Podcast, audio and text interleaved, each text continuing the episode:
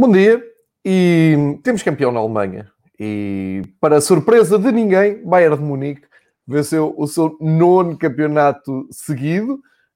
Um, nem precisou de, de jogar, estava, uh, estavam os jogadores do Bayern em campo com os seus uh, iPhones, telemóveis, smartphones um, e derivados a ver calmamente o Dortmund-Leipzig e perceberam, quando entraram dentro de campo, que eram campeões. Portanto, o título mais anunciado, mais esperado e também da maneira mais natural. Aqui o que também não é novidade é que o Bayern podia ter entrado para festejar, uh, jogado tranquilamente e resolveu esmagar o Gladbach por 6-0, com 3 gols do Lewandowski, porque há contas para manter, há recordes para bater e, e já sabe que o Bayern uh, não, não facilita nada. Por isso temos aqui o uh, que ao fim de quase um ano de conversas vai pela segunda vez explicar porque é que o Bayern é campeão na Alemanha, porque acompanhámos aqui a consagração do oitavo título seguido e hoje estamos aqui para falar do nono. E vamos falar também de, do que resta da Bundesliga para uh, decidir. Ou seja, três clubes estão na luta uh, para entrar na Champions League. Está muito acesa a luta e muito imprevisível a recuperação do Hertha de Berlim, que tínhamos aqui falado na semana passada, que não houve Bundesliga, mas falámos de uma forma mais detalhada uh, do resto do futebol alemão. Temos também seis clubes a tentar evitar a descida à segunda divisão. Vamos olhar para a próxima jornada. Também falar da final da taça, fazer já aqui uma pequena antevisão. Uh, explicar porque é que há clubes uh, em quarentena e, finalmente, ainda passar por Tiago Dantas, que deve regressar ao Benfica como campeão alemão. Mas vamos começar então pelo princípio, pelo Bayern campeão, dar as boas-vindas ao Marcos. Marcos, mais uma segunda-feira em que não falhas e que estás aqui connosco para explicar tudo sobre o futebol alemão. Portanto, o título mais esperado, mas hum, pode-se dizer aqui com. Hum, como é que eu vou dizer isto de uma forma simpática? O, o, o Leipzig meteu-se muita jeito e nem percebi muito bem hum, aquela gestão de jogo, porque depois teriam uh, um compromisso talvez mais importante a seguir. Não sei, quero saber a tua opinião, mas basicamente estamos de acordo. Bayern, o campeão mais que anunciado, não é? Bom dia, João, e um grande abraço para todos que nos estão a ver e mais tarde a escutar. Uh, a explicação do porquê do Bayern campeão é fácil, é porque é assim. E...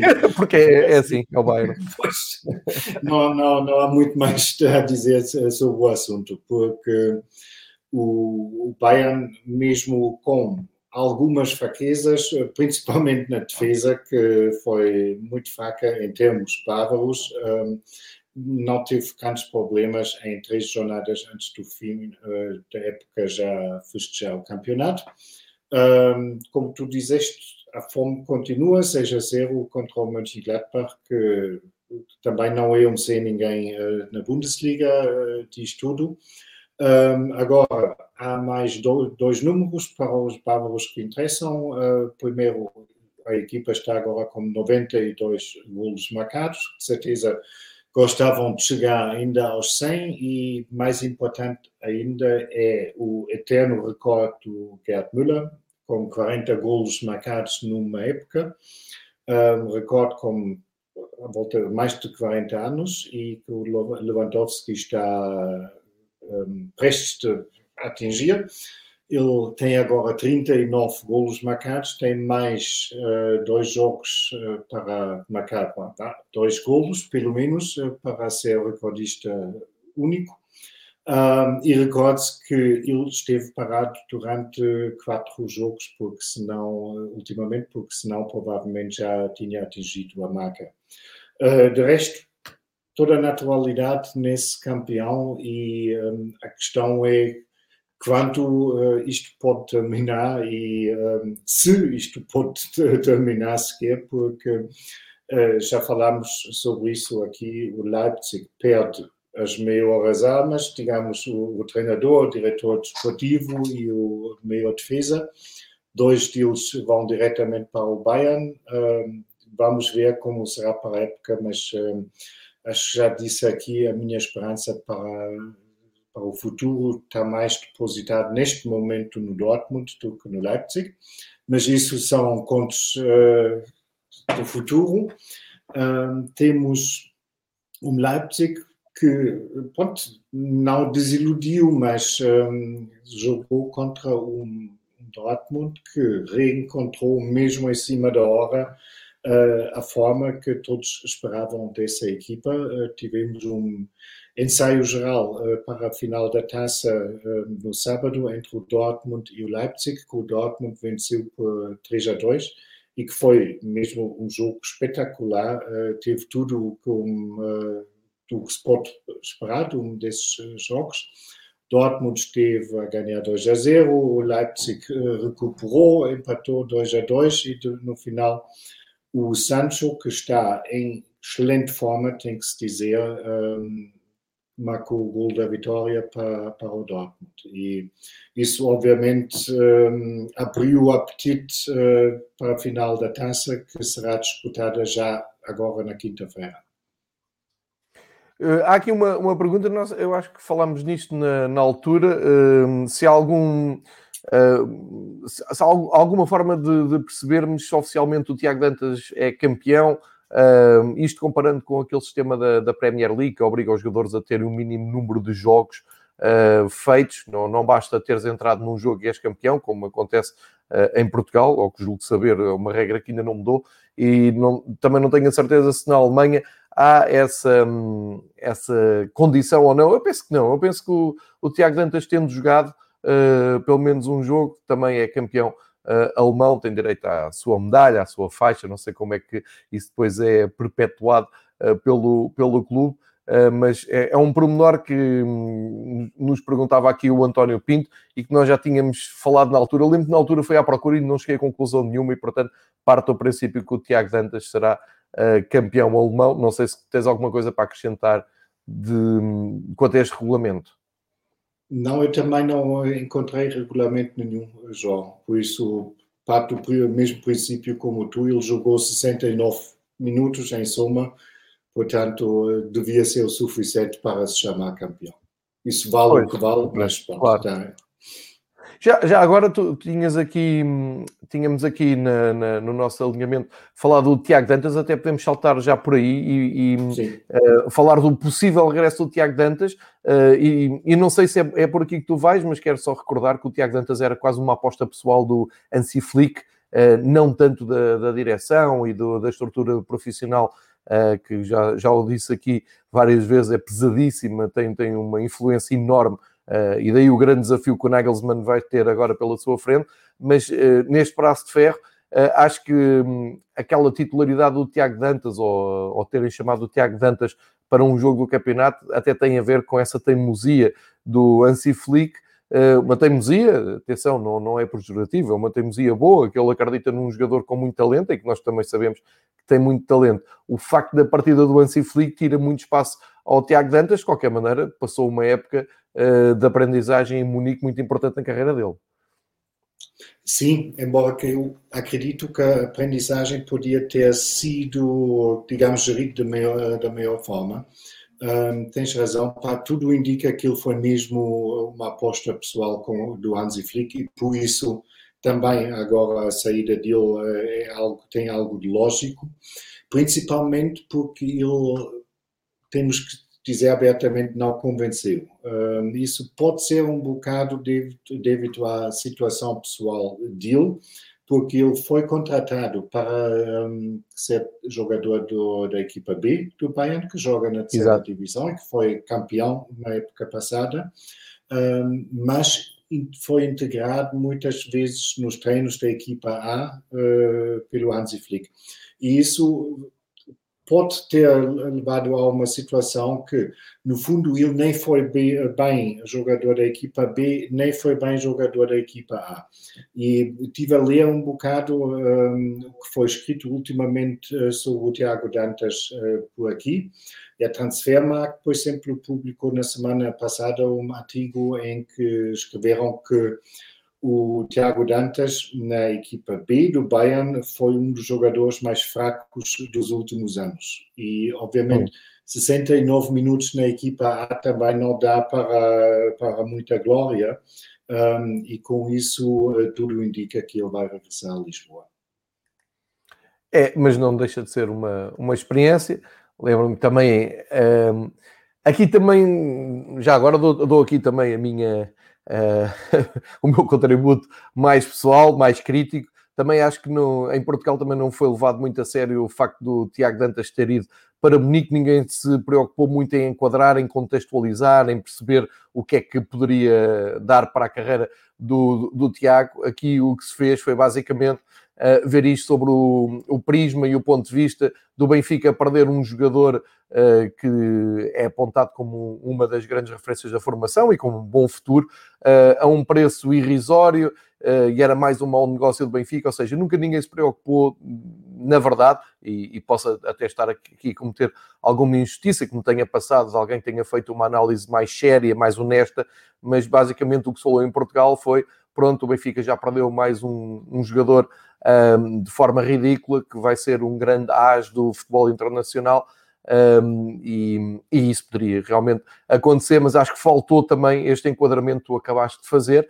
Uh, e agora que o Tiago Dantas está de volta, ninguém vai uh, elogiar o facto do Benfica ter colocado ali uma cláusula, por baixa que seja, e suponho que o caminho vai ser colocar um carimbo de falhanço no Tiago Dantas e num ano o Tiago Dantas passa de ser um jogador bestial não aproveitado pelo Benfica, uh, restos do Bayern que o Benfica um, afinal já não produz grandes jogadores, mas isto é uma perdoem-me até um, o desabafo, uh, porque acho que é, é, geral no futebol português, uh, tende-se sempre a ir pelo lado mais fácil, mais folclórico e menos pelo objetivo, e o objetivo é que o Tiago tem muita qualidade, por isso despertou a atenção do Bayern de Munique. Eh, eu acho que sei porque é que o Bayern ficou de olho no Tiago, foi, teve a ver com aquele jogo da Youth League, da Champions League Juniors, em que o Tiago faz grande exibição, ainda treinado pelo Renato Paiva, e faz um, um, dois grandes jogos com o Bayern de Munique, e daí ter despertado a curiosidade e o Ansi Flick, na altura, como já explicámos, eh, muito atento às camadas jovens e àquilo que se fazia na formação, deitou-lhe o olho, levou, enfim, mas isto foi pouco falado, não interessa, está, está referenciado, vamos ver quais são os próximos passos do Tiago. Um ano no Bayern e o título campeão, já ninguém lhe tira, uh, mesmo que depois apareça aqui qualquer coisa mais oficial a dizer que ele tinha que fazer mais jogos ou, ou não, mas fica então aqui também o nosso registro, a passagem de um português no Bayern de Munique, depois também da passagem do Renato Sanches uh, há uns anos. Olhando para o campeonato e para esta jornada, uh, eu, se calhar, antes até de ir buscar os resultados, uh, vou buscar a classificação final da jornada 32, recordando que ainda falta um jogo ao Hertha de Berlim para termos o calendário todo certo. Vou aqui partilhar com vocês para também ser mais fácil esta análise do, do Marx e também percebermos do que é que estamos a falar. Feitos, uh, feita esta jornada 31, temos então como grandes, eh, enfim, grandes mudanças, a troca do Borussia Dortmund com o Eintracht Frankfurt para entrar ali na zona Champions, portanto passou a fronteira da Liga Europa para a zona Champions. Isto tem a ver com uma fase espetacular do Borussia Dortmund, que inclusive deu título ao Bayern de Munique porque ganhou ao Leipzig, mas os últimos cinco jogos do Borussia Dortmund no campeonato é tudo vitórias, recuperaram de uma maneira espetacular. Uh, e como o Eintracht não conseguiu ganhar nenhum dos dois últimos jogos, este empatou, uh, ficou um empate com o Mainz. Quer dizer que vamos partir para as últimas duas jornadas com o Dortmund novamente em zona de Champions e a Eintracht Frankfurt a lutar ainda para, para lá chegar. E depois temos cá embaixo, como grandes uh, alterações em relação à nossa última conversa, o facto do Herda de Berlim uh, ter aproveitado para pontuar. Não, não terá sido o ideal, mas pelo menos conseguiu somar pontos. Somou com o Armínia num jogo 0-0, uh, eh, enfim, em que foi muito maior o esforço para pontuar do que para jogar e termos um bom jogo. Tinha ganho 3-0 ao Friburgo uh, e, portanto, deu ali um salto da classificação, empurrando o Colónia, o Armínia e também o Werder Bremen para uh, as zonas mais perigosas. Mas isto, em termos práticos, temos como o, o Marcos já, já tinha dito, ou, ou pelo menos como eu tinha feito aqui na previsão, temos o Schalke já uh, na segunda divisão, o Colónia com 29 pontos, o Armínia 31, depois o Bremen 31, o Herda também 31 menos um jogo e o Augsburg com 33. Uh, depois o Mainz já tem 36, são mais 5 pontos, estão quase, quase salvos. O Offenheim já está noutra, noutra área. Portanto, com os resultados que tivemos nesta jornada, e, e agora sim posso ir recuperar esses, esses resultados, temos aqui uma, um, um preview do que são as duas últimas jornadas dramáticas, como tem vindo de ser habitual na Bundesliga nas últimas, uh, nos últimos anos, uh, em que eu e o Marcos vamos continuar a não conseguir dar aqui previsão de quem vai acompanhar o Schalke à segunda divisão, porque é muito arriscado, não é, Marcos? Com certeza absoluta. Aliás, as minhas posições eh, valem o que valem, não é? Por isso, melhor ficar calado. uh, uma vez que já eh, dei como certo o Mainz na segunda divisão há meio ano atrás. É verdade. Que foi, acho que falámos na semana passada o suficiente sobre o Mainz. É um espetáculo o que a equipa está a fazer. Uh, eles ganharam a Bayern, uh, empataram na casa de, Frankfurt e o Frankfurt ficou muito bem servido com esse empate, porque o Eintracht só nos minutos finais conseguiu de forma algo feliz empatar o jogo, porque o Mainz estava quase durante todo o jogo a ganhar. E um, tem com isso, de, para eles, um, se tinham ganho em Frankfurt, tinham garantido a manutenção. Um, com o ponto que agora ganharam, pelo menos já garantiram que não podem ficar no lugar da descida. Quer dizer, já não podem cair para o 17 lugar. O que ainda pode acontecer é que vão para o 16 e com isso vão ter que disputar os playoffs. Só que, obviamente, uh, há muita concorrência para disputar esses dois lugares e o grande perdedor, sem dúvidas, desse fim de semana foi o Colônia que perdeu em casa com o Freiburg com, por 4 a 1. Um, o que se passou em campo em Colônia não justifica esses números. O Colônia, já no tempo de desconto, uh, quando ainda estava 2 a 1, empatou o jogo e o lance foi anulado de forma bastante polêmica pelo VAR, por uma alegada mão. Um, e sinceramente, eu vi a cena umas 20 vezes, ainda não consigo dizer se isto foi ombro ou se foi mão. Uh, portanto, o Colónia pode-se queixar um bocado da sorte uh, nesse lance, porque se, tinham, se o golo tinha sido válido, provavelmente o jogo tinha acabado empatado e a seguir a esse golo anulado, o Freiburg ainda marcou quatro golos, e, dois golos para 4 a 1 e deixa o Colônia num, num estado muito mau. Ao contrário do Colônia, temos uma recuperação assinalável do Hertha de Berlim, um, embora o jogo ontem, o nulo com a minha Bielefeld, foi, foi muito duro para ver, temos que dizer, mas não deixa de ser verdade que o uh, Hertha PSC vinha de uma quarentena de duas semanas sem treinar uh, como equipa e conseguiram logo empatar em Mainz a uma bola, o que não é para todos no, no, neste momento em que o Mainz está.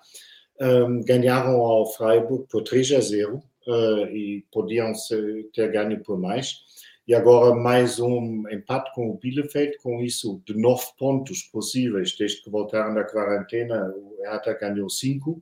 Tem agora um jogo, tudo indica relativamente fácil com o Schalke, e tudo indica que, para mim foi impressionante e também surpreendente ver a boa forma com qual a equipa do Hertha saiu daquela, daquela pausa Nós falámos disso aqui, de, desse, desse, grande ponto de interrogação, falámos disso aqui, de, e, e, até nós os dois, como percebemos muito isso, até dissemos que podia ser um, muito desvantajoso para, para o Hertha sair de, de, dessa, dessa relação com a pandemia, com o Covid, os jogadores que tinham sido afetados, e de repente tinham não só uh, poucos jogos em, em, muitos jogos em poucos dias, como a componente física podia pesar, eh, como poderiam ficar prejudicados com o rendimento alguns jogadores e tinham a pressão acrescida de vir de baixo para cima. Afinal, deram-se bem com isso e até pontuaram e até conseguiram sair, portanto, também mérito para o Herta.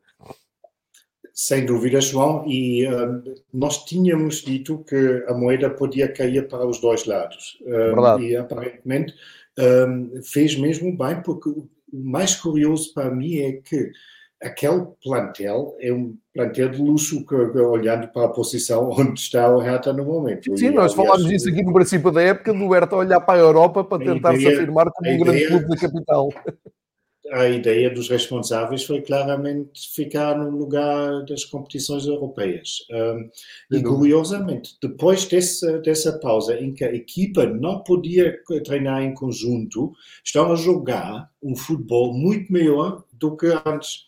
E é uma grandes segredos de futebol que não tem lógica nenhuma, porque dizíamos, epá, lutaram, uh, deram tudo, tudo bem, mas não, eles jogaram um belo futebol. Eu diria, a partir da segunda parte em Mainz. Bielefeld pronto, foi um passo para trás, mas uh, durante os três jogos houve muitas alturas em que tu nem querias acreditar que isto era o Hertha BSC.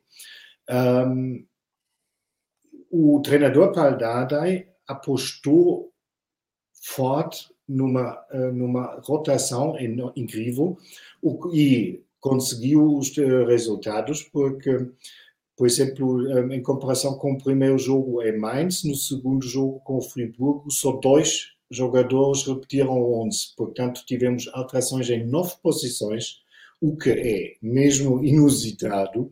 E outra vez, quando até agora recebeu o Bielefeld, novamente oito alterações em, em, relação ao jogo anterior, o que só mostra o, o riquíssimo plantel uh, que o Hertha BSC tem e também uma aposta de, algo arriscada do, do treinador Paldada, que até agora foi ganha, porque ele disse, nós temos tantos jogos, porque em temos que nos recordar no tempo em que as outras equipas têm que fazer três jogos, o Hertha tem que cumprir seis, e ele disse não acreditava, principalmente depois dessa paragem forçada, um, que era boa ideia jogar sempre com o mesmo 11. E até agora fez tudo certo. É, é, Má notícia, é, já agora, João, só para concluir o assunto Hertha, o Matteo Curensui, um, francês, do meio campo, um, partiu o pé um, no jogo como, uh, como, como salvo erro com o Friburgo já, e já não vai poder voltar a jogar nessa, nessa época. Isso é, de certeza, uma baixa importante para o Hertha, porque um, ele foi dos melhores jogos, eh, jogadores no, no plantel. E quem agora não vê a cara dele é o, o rapaz com, com os caracóis. É, é fácil de reconhecer. Ele tem apenas 22 anos e é emprestado pelo Arsenal. Eu diria, da forma como se apresentou em Berlim, é pouco provável que o vamos ver outra vez na capital, a não ser que o Arsenal esteja interessado em fazer mais um ano de empréstimo. Eh, ele até chegou a fazer jogos pelo, pelo Arsenal e na altura eh, até era complicado porque hum, nas transmissões ao longe confundia-se muito com o David Luiz. Um, é estou, aqui a... estou aqui a tentar uh, arranjar. Aqui está, já, já tenho aqui.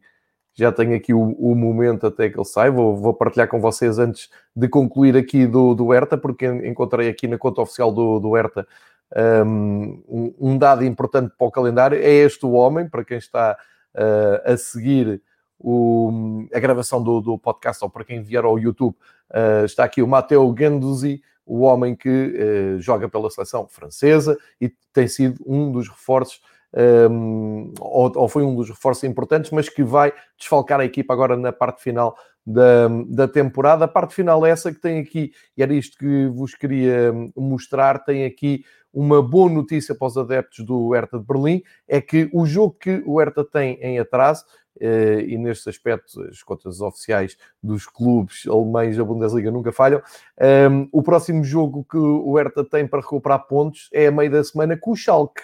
E, portanto, não consigo imaginar nada melhor do que um, jogarem com o Schalke, só para perceberem o impacto que isto pode ter. Se o Hertha vencer, como se espera, uh, este jogo com o Schalke, é verdade que é em Gelsenkirchen, mas se o Hertha conseguir uh, bater a equipa que já desceu à segunda divisão, passa de 31 para 34 pontos e aí até iria ultrapassar o Wolfsburgo na, na tabela e eu diria que ficaria bem confortável para as últimas jornadas que faltam da, da Bundesliga. eh, e, portanto, seria aqui aquilo que os ingleses chamam de Great Escape, não é? Uh, uma, de uma forma completamente improvável, num contexto de pandemia, num contexto de surto, com jogadores até um, afetados e com um grande incógnita no que iria sair dali. Portanto, como disse o Marco, todas. Um, todos os elogios para o trabalho da equipa técnica do Herta, que realmente, como se vê aqui no gráfico, uh, somou um ponto com o Mainz, três com o Freiburgo e um com o Armínia, uh, pontos importantíssimos para saírem uh, daquela zona. Portanto, fica nas próximas duas jornadas, e não se esqueçam desse Herta Schalke a meio da semana, fica então em aberto a continuidade do Colónia, do Armínia, do Werder Bremen, do Hertha e do Augsburgo e ainda do Mainz para um, continuarem na primeira divisão, sendo que o Mainz destas equipas uh, penso que é a, a, que está em melhor posição, uma vez que está numa grande fase, em três vitórias e dois empates, e poderá ficar. Portanto, um, só, Mas só aqui... tem que defrontar ainda o Wolfsburgo e o Leipzig. Pois, os dois jogos são difíceis, exato, exatamente, bem, bem, lembrado, Marcos. Agora, há aqui uma nota, 15 lugar para o Werder Bremen, que nós, do alto da nossa sapiência, já elogiámos várias vezes aqui ao longo dos últimos meses, dizendo, sim senhor, este ano estão a conseguir estar longe daquelas contas, pois eles não gostaram dos elogios e lá estão eles ali na, na luta. Como, eu não sei, eu, eu, eu posso Como exagerar, mas nos últimos cinco anos eles andam sempre nisto, não é? Sim, o, é uma luta constante contra a descida e por isso tudo também indica para a saída do Florian Kofeld no final dessa época, porque pronto, está a sensação que o homem está, que é excelente treinador, ainda novo e muito ligado ao Bremen, por isso o clube também teve tantas dificuldades, acho eu, de se desfazer dele, uh, mas deve estar um pouco gasto com aquela luta permanente uh, contra a descida e uh, vamos lá ver se o Werder ainda consegue escapar ou se será mais um reforço para a nossa super segunda divisão da próxima temporada. Superliga, a verdadeira Superliga, a segunda divisão alemã. Um, olha, vamos saltar então do fundo da tabela, onde já fizemos então aqui, já traçámos um, o caminho das equipas que têm que fazer pela vida para ficar na primeira divisão. Vamos olhar para essa luta particular de entrada na Champions League, recordando que os quatro primeiros da Bundesliga uh, vão diretos para a Champions League. Uh, e há aqui mudanças que nós também já não estávamos a prever. Uma vez também já entramos aqui o Dortmund. Eu acho que houve aqui um episódio, uma conversa que nós tivemos, que até já pusemos o Dortmund fora da Europa. Não sei se estou a exagerar ou não, mas tenho essa ideia que as coisas estavam tão mal para os lados do, do Borussia que o pusemos fora da Europa. Ora bem, o que é que nós temos agora aqui em termos matemáticos? Temos uh, o Wolfsburg e o Dortmund que estão no terceiro e quarto lugar. Vamos tirar daqui, para ser mais simples, o Leipzig, que já não deve falhar uh, a sua qualificação para a Champions League, mas o Wolfsburg, Dortmund e a Eintracht Frankfurt vão lutar três clubes por dois lugares. Uh, e nesta altura, uh, acho que convém olharmos para o calendário e ver o que é que vamos ter para, um, para cada uma das equipas, não é, Marcos? Porque um, eu, eu, estou aqui a ver que na próxima jornada o Eintracht Frankfurt tem aqui um brinde vai jogar com o Schalke. Portanto... É verdade. E na, na jornada seguinte, no fundo, no fundo, tem mais um brinde porque vai receber o Freiburg, uh, que pode estar. Também tem a vida. Em terra de ninguém. Portanto, então serão eles os, os, os maiores candidatos a, a, ficarem e as coisas correm mais difíceis para o Dortmund. Tem que ir a Mainz uh, e tem que receber o Leverkusen? Um, o programa, pelo menos, é mais complicado. Um, mas não podemos esquecer que o Dortmund apresenta-se numa excelente forma, tanto como equipa, bem como ao nível individual, nomeadamente o Sancho e, verdade seja dita, o capitão Marco Reus, no momento joga como nunca jogou nessa época. Um, e temos que ver também que o Dortmund conseguiu esses últimos resultados sem Holland, porque ele continua um, lesionado e o Frankfurt, por sua vez, desde que a saída do Adi Hütter como treinador foi anunciado, um, já não é a mesma equipa. Eu continuo a achar que o um, Frankfurt, obviamente, tem, não tem tudo nas suas mãos, porque se o Dortmund uh, resolve ganhar os últimos dois jogos, podem fazer o que querem, já não vão tirar o Dortmund uh, do quarto lugar, e é algo um, amargo para o Frankfurt, porque eles estiveram num lugar de, de, acesso para a Champions sempre desde a jornada 17. E vamos ver como essa caída para o quinto lugar agora vai mexer com a equipa. Um, Deixa-me só destacar aqui, uh, desculpa, deixa-me só destacar aqui sim, a sim, capa sim. da Panenka que saiu agora de manhã e eu como assino a Panenka no, no tablet uh, já consegui descarregar a, a, revista e o tema é exatamente o Alan. E eu queria destacar aqui o, a capa, a ilustração da capa é genial uh, e dá ali uns ares de uh, Bowie de, daquela fase de Berlim, portanto, tudo ligado à Alemanha. O Bowie na, naquela, naquela fase. De, de, da sua carreira de Berlim, com aquelas pinturas, e depois conseguem colocar um, muito de Bowie na, na, figura do Alan, o Alan que festejou Uh, com um cabelo incrível, os golos do Dortmund na fase final, enfim, estamos a falar de um miúdo, não é? Parece que às vezes já, já estamos aqui a conviver com o Alan há muitos anos, mas é um miúdo que está, que acabou de chegar eh, ao futebol mais um, ehm, de mais alta competição, vamos chamar-lhe assim. Uh, e para quem quiser, para quem gostar, para quem uh, se interessar por leituras, procurem a revista Panenka. Um, é verdade que em Portugal comprar a revista em papel é mais difícil. Penso que no Porto há ali um, um sítio mais escondido. Procurem no Twitter que há malta que sabe que, uh, que recebem, mas pronto, se quiserem uh, e se interessarem, claro, fica aqui a minha, a minha sugestão, porque já folhei, já vi que está muito interessante e desculpa-me este desvio, mas também sei que tu também és um consumidor de leitura de, de, tanto de revistas como de livros, e portanto fica aqui também o tributo à Panenka, porque estávamos a falar do, do Alan. Agora, aqui a questão, um, e, e, e, tinha programado fazer esta pergunta: é: achas que o Alan tem hipótese de ficar em Dortmund? Fala-se muito nisso, fala-se, os diretores do Dortmund eh, têm metido muita tecla de não, ele vai ficar mais um ano connosco, pelo menos, e para isso, se calhar, é, se calhar não, de certeza, é essencial o Dortmund conseguir mesmo este apuramento para o, a Liga dos Campeões. E da maneira como foi festejado esta vitória com o Leipzig e a troca de lugares com o Frankfurt, dá a ideia que estão a apostar muito forte nisso e se calhar começar um novo ciclo uh, com um Dortmund que anda a adiar ano após ano a luta pelo título e, e a, a, dar passos mais largos até na Europa do que na Bundesliga, como vimos este ano, uh, mas será essencial para ficar com o Alan um, não sei se é utópico ou não, mas será essencial este, este apuramento para a Champions. É?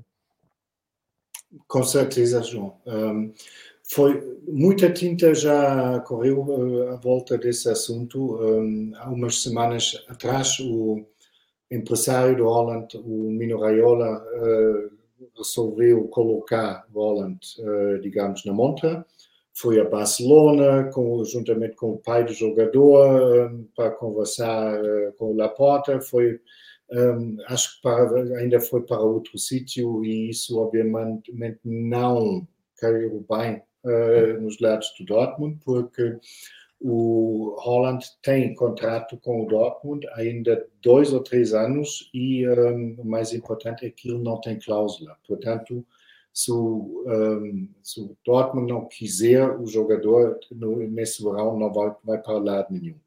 Um, e com isso, os peritos disseram que vai depender um bocado também, primeiro da vontade, obviamente, do próprio jogador, mas depois também do caráter, porque, obviamente, todos sabemos que os jogadores que querem sair mesmo do clube têm os. Um, os seus métodos e os seus meios um, e ninguém sabe melhor do que o Dortmund. Um, ainda se, toda a gente se lembra do, do, episódio triste com o Dembélé, que simplesmente, basicamente entrou em greve, já não apareceu nos treinos, já não fez nada, até ao ponto que... E ponto, é, é complicado para um clube, porque tu tens... Obviamente tu podes depois mudar claro. o, o jogador, podes fazer o que quiseres, só que semana após semana estás a desvalorizar o jogador e, tu já sabes que quando o jogador é, ponto, tem um caráter assim, um, que também não se vai importar ficar no banco enquanto não, não tem a vontade. Por isso é um bocado complicado dizer. Eu não consigo imaginar que o Holland iria fazer algo desse género, mas obviamente isso é um diagnóstico muito à distância. Não conheço assim muito bem o Holland pessoalmente. E, mas voltando uh, ao início, sem margem para dúvidas, uh, seria uma grande ajuda para o Dortmund se, Holland, se eles ficavam na Champions, porque é, é, óbvio que o Holland não vai querer perder, entre aspas, uh, um ano da sua, do seu do desenvolvimento da carreira dele na Liga Europa. E olhando, tendo em conta o calendário, tendo em conta os resultados atuais e a forma atuais, atual das equipas, nós vemos um Dortmund muito melhor que os outros, como eu disse, a fazer os tais, as, as tais 5 vitórias seguidas a somar os 58 pontos. Temos visto aqui o Eintracht Frankfurt com dificuldades em ganhar dois jogos seguidos, uh, claramente ali numa quebra. Uh, empataram agora com o Mainz, que, que, tem feito esta reta final muito positiva. E depois tens também o Wolfsburgo, uh, também com muitas dificuldades em manter algum ritmo, alguma regularidade, porque perdeu três jogos dos últimos cinco, tinha perdido precisamente com o Dortmund, uh, e agora recompôs, ganhando o União de Berlim por 3-0. Destas três equipas, quem é que tu achas que vai ficar de fora? Não querendo fazer a futurologia, não querendo dar a tua bola de cristal, mas um, pela, pelo momento dos três clubes, também combinando aqui o fator calendário, quem é que achas que pode ficar fora da Liga Europa, da Liga dos Campeões e ir para a Liga Europa? Um, eu diria o Wolfsburg deve estar digamos, porque tem um bom avanço de pontos em comparação, uma vez que só, só estamos a falar dos dois jogos que ainda faltam. Um, eles vão jogar ainda com o Leipzig, que tem a Champions garantido, e na última jornada vão receber o Mainz, que talvez uh, nessa altura também já tem a manutenção garantida. Um, eu quase, quase, mas não sei se é o desejo que fala mais alto do que a realidade. Eu quase neste momento apostava no Frankfurt em quinto lugar. Por mim, já se podia fechar o campeonato agora. Agora, há aqui uma altura em que eu sinto que hum, há aí um desejo, não é? Isto foi mais do Sim, que uma previsão. Um desejo, João, por isso digo. Senti até um certo alívio quando tu disseste. Por mim, pode ficar em quinto lugar, elogiando, não é? Muito, muito elogiável, mas ficar em quinto lugar chateiam menos. Foi isto que eu senti. Uh, isto porque o Eintracht... Elogiava-os muito mesmo ficando em quinto, João. Estou à vontade.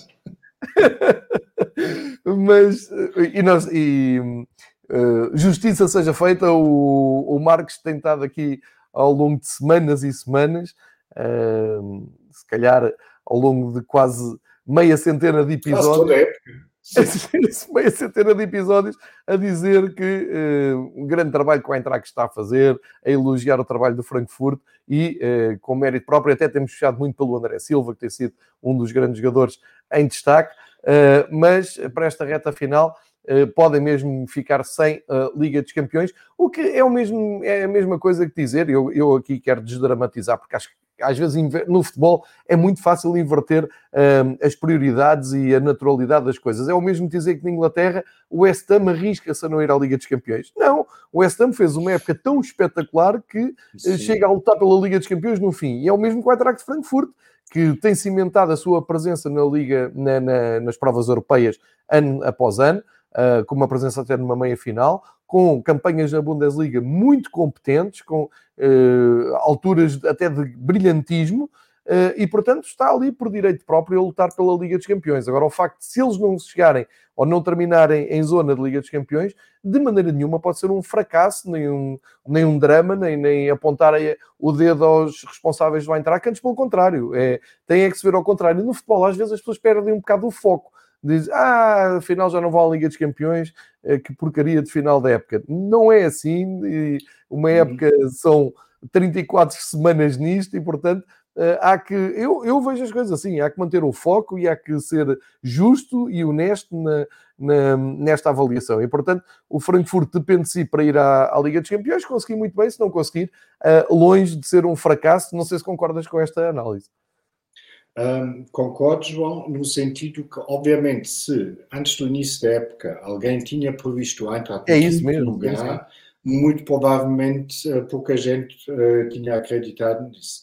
Um, agora, se estás praticamente toda a segunda volta no lugar da Champions, um, isto seria muito, muito duro para o Frankfurt claro. uh, perder esse lugar nos, nas últimas duas ou três jornadas. E um, como o Frankfurt não é um crônico candidato uh, Champions, um, quase diria é agora ou nunca, porque já falamos aqui também sobre o impacto que isto pode ter, aquelas receitas um, que entram adicionais uh, pela participação na Champions, bem aplicadas, tu podes consolidar um, uma posição que de outra forma nunca vais atingir e ninguém garante ao Frankfurt que pode repetir essa época na próxima temporada.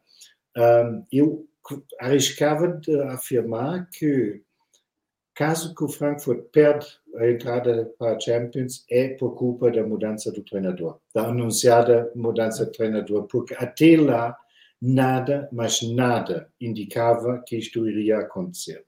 E o Frankfurt começou a tropeçar no momento em que a saída do Adi Hütter foi anunciada.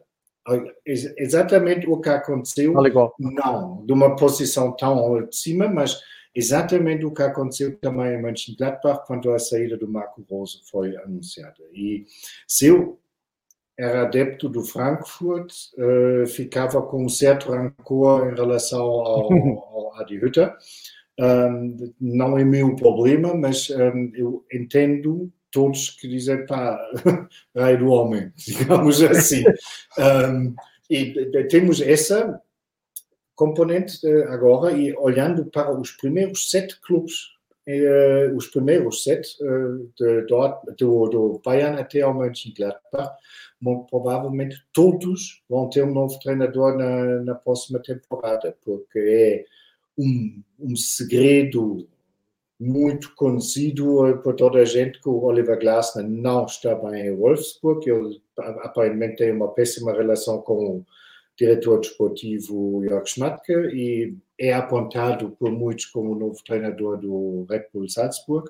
Ele, Oliver Glasner é austríaco.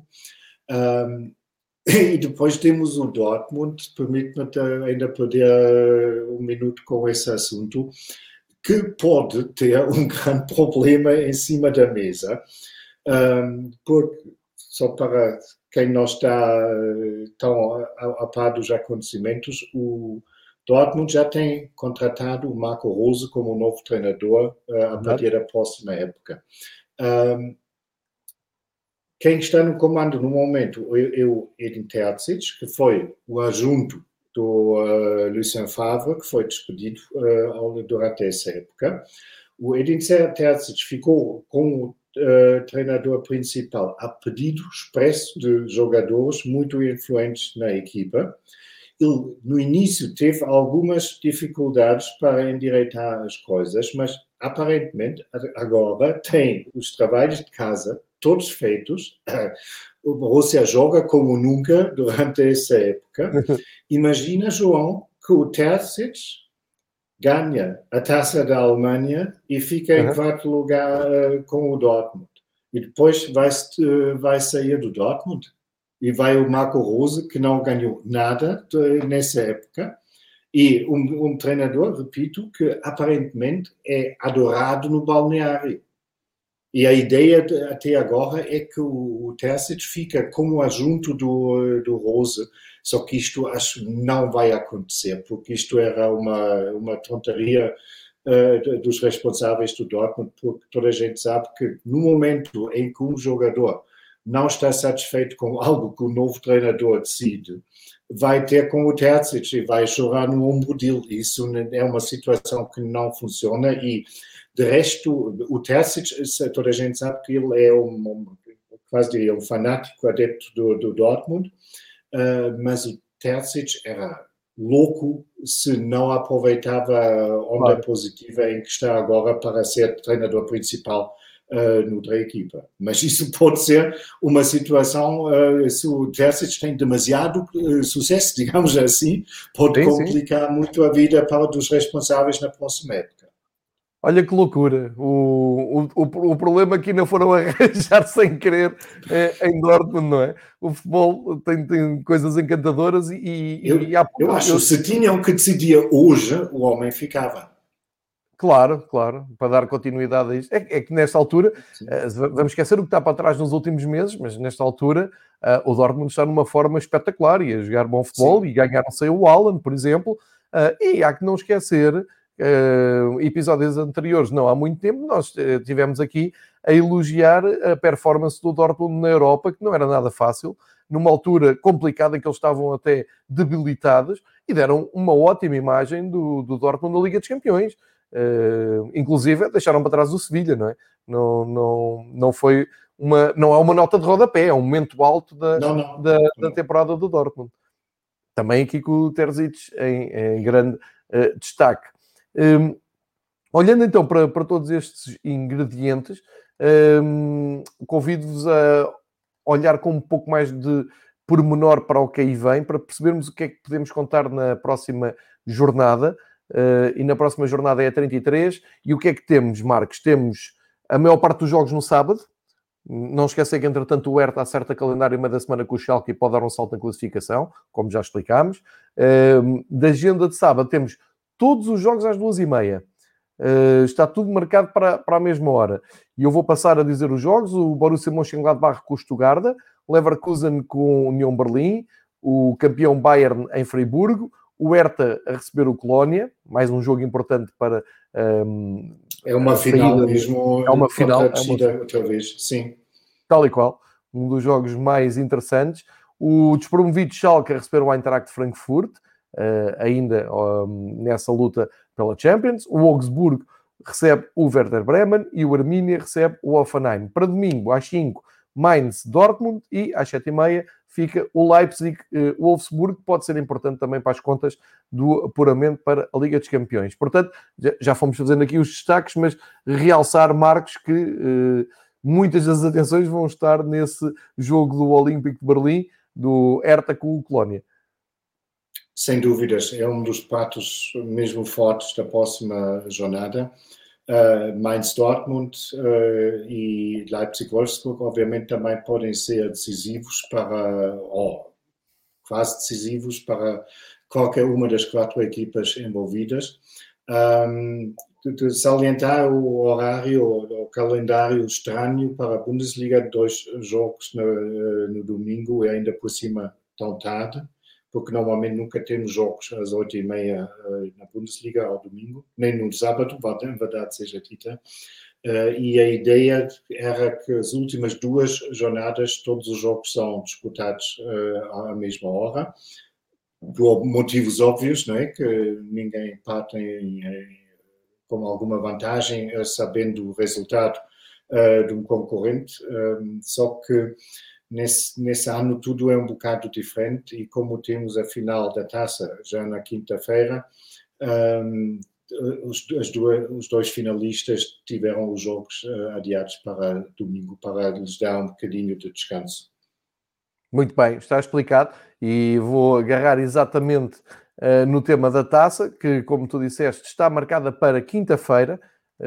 O, o jogo na Alemanha acaba, costuma até fechar a época, mas eh, este ano, como uhum. estamos, lá está, como disseste, num, num ano atípico e, acima de tudo, eh, assim que acabarem os jogos de clubes, passamos para o contexto de seleção e quanto mais depressa se fechar o capítulo de clubes, mais tempo têm as seleções, nomeadamente a Alemanha, para preparar o europeu. Chama a vossa atenção para o facto de a final da taça alemã ser apresentada com pompa e circunstância, com representantes dos dois clubes, com os equipamentos dos clubes uh, num palco, com os diretores da Federação Alemã responsáveis pela organização da final da taça, uh, todos juntos.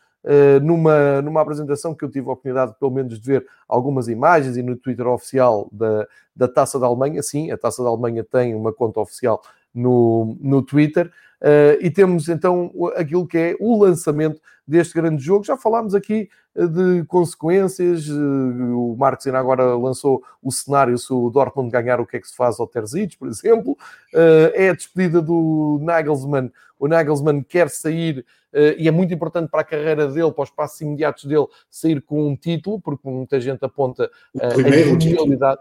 Foi o único até agora, né? Uhum, porque uhum. muita gente lhe diz diz na, na, imprensa, li alguns artigos esta semana assim que soube que ele ia para o Bayern, pá, sim senhor, boa aposta, é jovem, vai ter que lidar com aquele aparelho muito pesado do Bayern, mas ainda por cima não tem nenhum título para mostrar, só tem um bom trabalho feito sem título. Aqui tem a grande hipótese. Uh, ou seja, se calhar é esta a premissa até mais séria ou mais honesta para abordarmos a, esta final da taça. De um lado, um treinador que está ali quase por acaso, passo o exagero, que é o Terzic, uh, que foi ficando, foi ficando e agora de repente começa a colher frutos de um grande trabalho numa segunda metade de temporada uh, em que tem uma grande complicidade pelos, com os jogadores e que até deu ideia, se calhar aqui posso estar errado, mas deu ideia que ambos os clubes neste confronto tiveram no fim de semana, guardaram uh, algumas peças, alguns trunfos para estarem mais frescos nesta, nesta final, porque acho que é muito importante, por razões diferentes, para qualquer um dos treinadores levantar a taça. Será esta a premissa certa para avaliar o, o jogo, Marcos? E, e, podemos contar com um bom espetáculo de futebol no, na quinta-feira? Bom, eu tenho a esperança que vamos ter um grande espetáculo mesmo de futebol. Um, aliás, tudo indica que sim, uh, olhando para o jogo entre as duas equipas agora no sábado e também pela importância que tu explicaste muito bem agora que tem para ambos os lados, começando pelos, uh, pelos treinadores. Um, eu acho que é complicado imaginar uma final mais uh, promissora. Um, é algo estranho que é disputado numa, numa quinta-feira, porque confesso que até a semana passada nem me tinha percebido que essa era a data, porque está tão dentro da cabeça que é sempre no sábado a seguir o fecho do campeonato, um, que nem me preocupei com a questão e numa conversa disse, ah, e depois logo o jogo da taça, e disse, como logo o jogo da taça? E fui ver e reparei, quinta-feira é um, um feriado na Alemanha, isso pelo menos. Ah, ok. okay. É que eu já ia dizer que isso era marcações a futebol português, mas é feriado na Alemanha, já está explicado. É, é feriado, mas mesmo assim é tarde, obviamente, uh, pensando nos putos ou qualquer. O jogo começa um quarto para as nove, não é ideal. Um, eu acho a explicação dessa escolha é mesmo, pronto, obviamente, o europeu. E um, ah. a Bundesliga perdeu literalmente um fim de semana, aquele do 1 de maio, porque na altura, quando foi feito o calendário da, da primeira divisão, a polícia vetou o, o, fim de semana do dia 1 de maio como jornada possível por causa dos problemas que há normalmente, e também houve numa escala inferior esse ano nas manifestações à volta do dia 1 de maio. Portanto, a polícia disse nesse dia não há jogos, ou pelo menos não há jornada e com isso a Bundesliga perdeu esse fim de semana e com, porque senão tinha dado certo para disputar o, a final da taça em duas semanas e esperemos que para, para o ano tudo volte ao normal e isto seja só um episódio, uma irregularidade, digamos. Exatamente. E já agora, Leipzig ou Dortmund? Quem é que achas que levanta a taça? Bom, eu acho que está mesmo 50 para, para ambos os lados. Eu, pessoalmente, hum, eu não tenho nada contra o Leipzig, mas um, tenho mais a favor do Dortmund, sinceramente. Eu ficava contente com uma vitória de, uh, do Dortmund por tudo que o clube representa uh, no futebol na Alemanha e também um bocado por tudo que o Leipzig representa uh, no futebol na Alemanha. Eu uh, sei que a realidade, e nós falamos aqui uh, sobre o clube à vontade, eu sou o primeiro que assumo que eles fazem um excelente trabalho e estão a aplicar o dinheiro que têm melhor do que outros clubes. Igual, têm dinheiro de patrocinadores, têm dinheiro de, de, de, todos os lados e nada que dizer contra isso, mas olhando para a história do futebol, eu gostava que o Dortmund ficasse com a taça. Eu acho que é geral a quase todos os adeptos no, do, do futebol. Já explicámos aqui que o Leipzig é, é um clube à parte, uh, é, um, é, é, mais um projeto que um clube, assim é que é.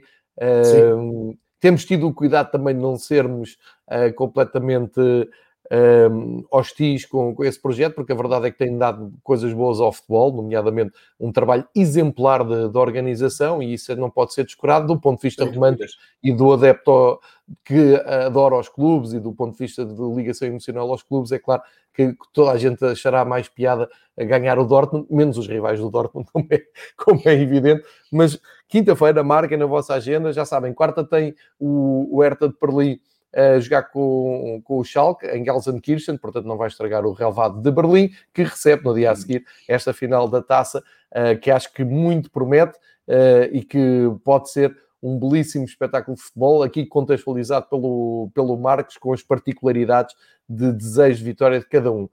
Eh, para fecharmos esta conversa nesta semana, ehm, aqui uma, uma história muito curiosa à volta do futebol alemão, da Bundesliga. Daqui a dois dias temos os clubes da primeira e da segunda divisão em quarentena.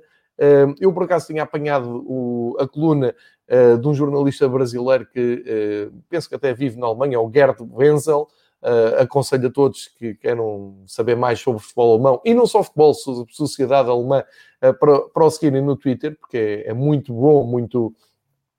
Tem muito sumo esta, esta conta. E então o que é que temos aqui, Marcos? Temos que uh, todas as equipas da Bundesliga vão para um isolamento a partir do dia 12, que é para não comprometer este fecho de campeonato, sendo que estou aqui a partilhar o, o sítio onde fica o Bayern, que tem aqui um, um ótimo aspecto. A barraca onde é, fica o Bayern. barraca. Coitados. Na bucólica região do lago Chiemsee, na Baviera. Um, Explica-nos lá então que ideia é esta, Marcos. Bom, a ideia é, é mesmo de evitar que o campeonato chega uh, ao fim uh, nas datas previstas, porque se agora acontece uma coisa como aconteceu há quatro semanas ou três semanas atrás com a Hertha BSC, podia esquecer o fecho da, época a horas. E isso, obviamente, no ano do europeu é algo muito indesejável. Uh, portanto, a Liga decidiu que a partir de quarta-feira até o fim, uh, até o último jogo, todas as equipas da primeira e segunda divisão têm que ficar em quarentena. Uh, é obviamente algo que não vai ser do agrado de muito, praticamente todos os jogadores, porque ficam fechados um, em quase duas Uma bolha, com os colegas da equipa, sim. Uh, mas acho que é uma, uma medida sensata porque garante, bom, esperemos que pode garantir uh, o fim da temporada como deve ser. E olhando para a foto que tu mostraste, um, digamos, existem pessoas nesse mundo que merecem que temos mais pena deles uh, do que os jogadores que ficam nessas condições. Um, o, o, ah, eu vi, vi, a lista dos hotéis onde ficam as equipas e Sim. acho que nenhuma está a ficar a passar muito mal. Até o, a, Zemar, né? entre os eleitos está, está mesmo é, o mais luxuoso possível. Mas Aqui não deixa de ser. Estamos a brincar com isso, mas obviamente não deixa de ser. Não, é, não tem graça nenhuma para os jogadores, obviamente. Eu acredito não, claro, claro, claro. que estão fatos de ver os companheiros da equipa. uh, no Alguns já com a vida resolvida. E os, os, internacionais ainda vão ter que ficar depois no estágio outra vez. E, mas pronto, são recompensados por isso e acho que nesse caso. Uh, o fim justifica mesmo as medidas. Sim, não são mal pagos por isso. Uh, aqui em Portugal o tema do dia é o Zemar uh, e, portanto, comparado com os clubes da Bundesliga que vão para, para os hotéis, eu direi que os uh, jogadores não estão mal. Há vidas piores, como, como tu dizias, e, portanto, têm que se aguentar. São só duas semaninhas e depois temos o europeu a caminho. O europeu vai ser só para 23, que agora passam a 26 jogadores de cada seleção. Depois iremos falar nisso com mais calma, mais próximo das datas do europeu. Portanto, fica feito aqui o resumo da, da semana. Viagem pelo futebol alemão, como sempre, às segundas-feiras com o Marcos. Uh, olhamos para o título do Bayern que era hum, anunciado já há várias semanas, olhamos pela luta da, da Liga dos Campeões eh, com três clubes a tentarem um, duas vagas que sobram, uma vez que Bayern e Leipzig já lá estão, e uh, olhamos também para a dramática luta pela descida da permanência da Bundesliga, um clássico da Bundesliga no, nos últimos anos, também não esquecer que quinta-feira há a final da taça, já lançámos a taça, já falamos também desse Schalke e Hertha uh, atrasado. Olhamos para a próxima jornada, acho que está tudo feito. Demos aqui mais uma viagem, uma aula do Marcos Horn sobre o futebol alemão, que termina com uh, esta informação de estágio forçado para todas as equipas da Bundesliga, anti-Covid, em sítios com, uh, eu diria que já vi coisas com pior aspecto, não é? portanto, coragem para esses jogadores que a partir do dia 12 vão para, para estágio, uh, que vão sofrer muito nessa, nessa bolha da, da Bundesliga. Marcos, a mim resta-me agradecer da tua presença aqui e passar-te a palavra para as tuas despedidas desta semana, marcando já encontro contigo para de hoje oito dias. O prazer foi todo meu, João. Daqui, eh, na próxima segunda-feira, nos vemos outra vez. Até lá, um grande abraço e muita saúde para todos. Grande abraço também para ti, beijinho à Sónia. Muito obrigado a todos que hoje se juntaram aqui ao chat, principalmente do YouTube, onde esteve frenético com uh, interação entre quem segue os passos do, do Fever Pitch Alemanha. Muito obrigado a todos. Uh, tenham todos uma ótima semana. Não se esqueçam, vejam o jogo em atraso do Hertha, vejam a final da Taça da Alemanha na quinta-feira e no fim de semana organizem-se para atualizarem as contas que nós na segunda-feira voltamos com o resumo da matéria dada e os, as contas que ficarem por fazer até ao fim. Está prometido. Boa semana, Marcos, grande abraço para a Alemanha e até para a semana.